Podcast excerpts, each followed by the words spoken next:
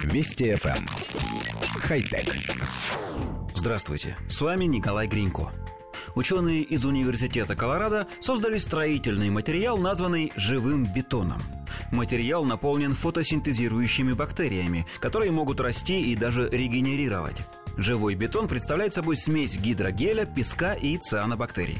На испытаниях получившаяся структура смогла восстановиться три раза после того, как исследователи разделили ее на части. По мнению самих ученых, это изобретение станет потенциальным прорывом в зарождающейся области самоорганизующихся материалов. После того, как кирпичи из нового материала уложены в кладку, бактерии продолжают жить в течение нескольких недель. При правильных условиях они могут снова стать активными, восстанавливая трещины и прочие дефекты внутри конструкции. Подобные материалы планируется использовать для возведения построек в отдаленных пустынных регионах и, возможно, даже на других планетах, например, на Марсе. Коллектив редакции нашей программы поясняет. Цианобактерии, которые содержатся в новом бетоне, способны вырабатывать карбонат кальция. Это вещество и скрепляет между собой песчинки, из которых состоит материал.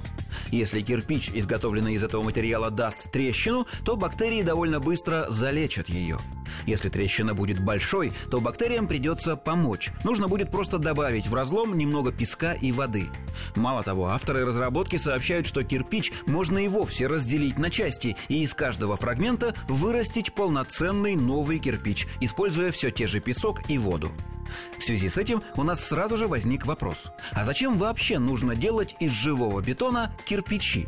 Для чего нужна эта промежуточная стадия? Не проще ли сразу привести на стройплощадку песок, воду, гидрогель и эти самые бактерии? Засыпать все это в опалубку и вырастить сразу стену, а то и целое здание.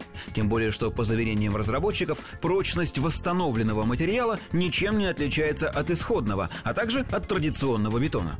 И вообще нам кажется, что за такими самовосстанавливающимися материалами будущее. Когда-нибудь все наши здания научатся самостоятельно заращивать трещины, восстанавливать отделку и даже коммуникации. И тогда, наверное, сильно уменьшатся ежемесячные сборы на капремонт. Хотя... Вести FM. Хай-тек.